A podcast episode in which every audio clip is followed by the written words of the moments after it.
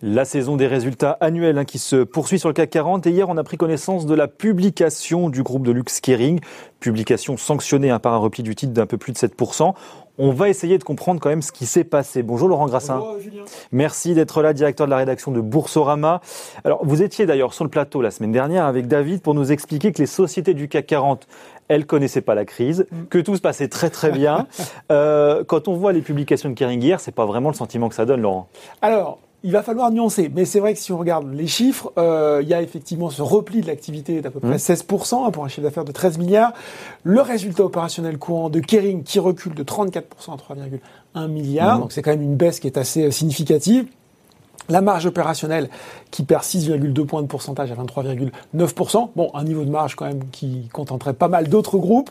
Euh, et puis, euh, côté perspective 2021, pas de perspective chiffrée, justement, Kering, se contentant finalement d'expliquer que des tendances euh, favorables se sont dessinées au cours du second semestre 2020. Ils sont restés très flous, effectivement. C'était plutôt attendu quand même, ces résultats. Et finalement, quand on regarde LVMH, c'est pas si différent parce que l'activité d'LVMH a reculé également de 16%. le résultat opérationnel autour de 28.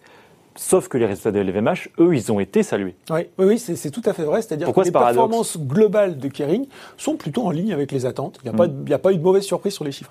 Le, le, le différentiel d'accueil, finalement, par la bourse, il vient du fait qu'effectivement, on en avait parlé la semaine dernière, là où LVMH, avec sa division mode et maroquinerie, a accéléré au troisième trimestre et puis au, quatrième trimestre, hein, c'était euh, euh, plus 12% et, et, plus 18% au, au, quatrième trimestre, sachant que ça fait 60% des bénéfices du groupe. Donc là, c'était très très bien avec une croissance à deux chiffres du navire amiral euh, Louis Vuitton, euh, notamment aux États-Unis et en Chine. Sauf que effectivement, la locomotive, et vous l'avez dit dans votre lancement, chez Kering, c'est Gucci. Et là, euh, eh, eh ben, ça cale un petit peu, puisqu'effectivement, les ventes de Gucci qui recule de 10,3% au quatrième trimestre, là où finalement euh, le consensus des analystes dans son ensemble attendait plutôt un recul plus limité, moins 4%. Euh, et puis euh, là aussi, hein, on parlait euh, de, de, Louis Vuitton, mais Gucci pour Kering, c'est à peu près 60% du chiffre d'affaires, entre 70 et 80% du résultat opérationnel. sur 2020, une marge qui baisse là aussi de 5,9 points de pourcentage. Donc on voit bien que quand Gucci s'enrhume, c'est enfin quand Gucci tousse, c'est plutôt tout Kering qui s'enrhume. Et, et, on le voit d'ailleurs, puisque, euh, comme vous l'avez dit, euh, hier, le repli de Kering a été euh, est resté localisé sur Kering. Il n'y a pas eu d'effet sur le reste du secteur, que ce soit LVMH ou Hermès. Et puis en période de Covid, c'est toujours très compliqué et très suspicieux d'éternuer en plus. Voilà. bon, cette Gucci dépendance de Kering, effectivement, mais qu'est-ce qui explique ce coup de frein sur Gucci? Pourquoi il y a un désamour là tout d'un coup, Alors, sur la marque? Coup de frein, il faut, il faut aussi remettre en perspective de 2015 à 2019. Gucci a affiché des performances absolument incroyable, hein, drivé par le styliste. Alors moi qui suis pas forcément euh, euh, pro des questions de mode, je connais son nom parce que je suis sûr que c'est de Gucci votre veste. Ah oui, c'est ça. Alexandro Michele qui a voilà qui a drivé effectivement le l'explosion, le, le, succès de Gucci. Mm. Et puis euh, effectivement depuis depuis 2019, petit ralentissement. Odo BHF déjà en juin dernier disait attention, peut-être que dans les performances des groupes de ce qu'on appelle le soft luxury, donc c'est-à-dire la mode et la maroquinerie pour faire simple, il peut y avoir un euh, de la part euh, de Kering. Et puis j'ai interrogé euh, l'équipe de gestion du fonds de luxe qui est issu de la collaboration entre Notsuki et Frank Muller. Et elle me disait que bah, finalement Gucci c'est une marque qui est plus dépendante de la mode, peut-être euh, plus segmentante, axée sur euh, les millennials, elle est peut-être plus sensible que d'autres aussi au flux de touristes chinois, une griffe aussi moins consensuelle. Et que tout ça fait que alors que vous avez finalement des, des, des listes d'attente pour votre sac Birkin, eh bien si vous arrivez en boutique après le confinement et que vous retrouvez la collection d'il y a six mois, ça marche peut-être moins bien et ce qui expliquerait euh, finalement ce coup de frein sur les ventes de, Gucci. Bon, c'est ce qui avait aussi permis à Gucci de considérablement se redresser il y a, il y a quelques années. En termes de valorisation, donc la valeur, elle est quand même du coup plus, plus accessible que ses pairs. Hein. C'est 23 fois le bénéfice estimé en, 2021. 36 fois contre, contre 36 fois pour LVMH, 61 fois pour Hermès. Euh, est-ce que ça, ça veut dire que ça va être un coup d'arrêt à la progression du titre là dans les jours qui arrivent, dans les mois qui arrivent? Eh ben, pas forcément parce que euh, on, l'a vu déjà dans, dans, le discours. cette année, Julien, c'est le centenaire de Gucci et on a l'impression, en tout cas, que Kering a envie euh, de frapper un grand coup, voilà, avec euh, un certain nombre euh, d'événements, de dates qui vont être organisées, de, de partenariats avec des designers, avec d'autres marques. Je ne sais pas si vous avez vu récemment la doudoune North Face Gucci hein, qui est sortie, voilà, donc ça peut, ça peut expliquer ça aussi.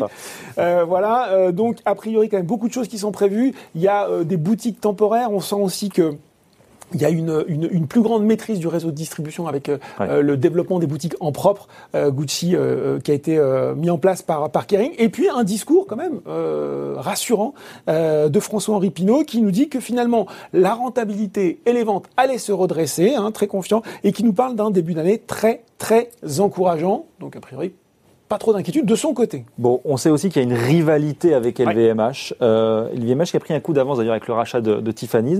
Est-ce qu'il y a une opération justement qui se réfléchit un petit peu chez Kering, qui permettrait d'ailleurs aussi d'être un peu moins Gucci dépendant là? Alors, eh bien, très bonne question là aussi, il faut écouter ce que nous dit François-Henri Pinault. Il nous dit que priorité reste à la croissance organique, donc euh, développement mmh. interne, hein, interne. mais, mais, mais que le groupe étudiait sérieusement différentes possibilités en matière de fusion-acquisition. Donc il y a des petits scénarios sur la table. Est-ce qu'on est qu'on sait là qui est dans le viseur de Kering? Bah Là aussi, je suis allé interroger euh, euh, l'équipe de gestion de, du, du fonds DGC Frank Muller Luxury mmh. Fund, et ils nous disent pourquoi pas Richemont? Le Suisse qui est lui euh, spécialisé dans le hard luxury. Alors là, on va parler plutôt. Ah, il faut expliquer un peu les termes, effectivement. Euh, donc plutôt euh, et joaillerie. Donc on va avoir Cartier, Van Cleef Arpels, Gégère le coup de Panerai, hein, pour, pour, pour, tous ceux qui aiment les belles montres, ça parle.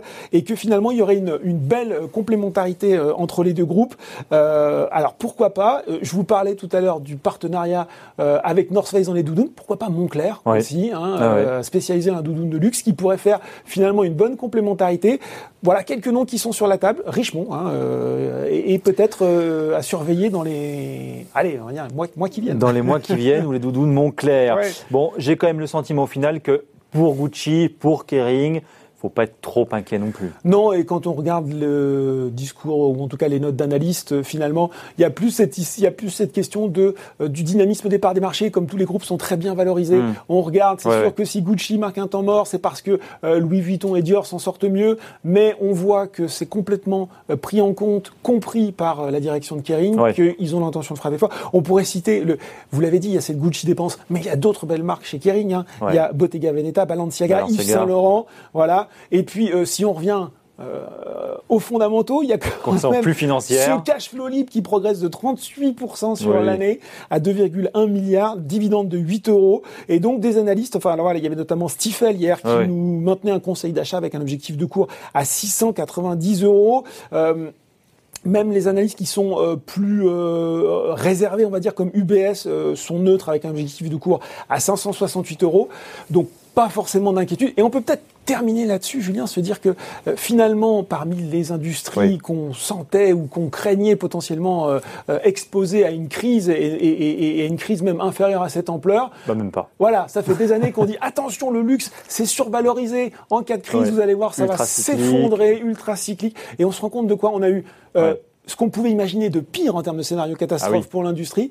Et euh, finalement, ça n'a pas trop bougé. Ça n'a pas trop bougé. Et euh, une progression qui se poursuit pour LVMH, Hermès, et, à mon avis qui va reprendre pour Donc pas besoin de se ruer tout de suite chez Gucci pour sauver la boîte et faire quelques achats. on va pouvoir peut-être attendre un petit peu, sauf si vous avez des cadeaux à faire. Exactement, on va y réfléchir. Merci beaucoup Laurent Grassin, la directeur de la rédaction pardon, de Boursorama sur Boursorama aujourd'hui.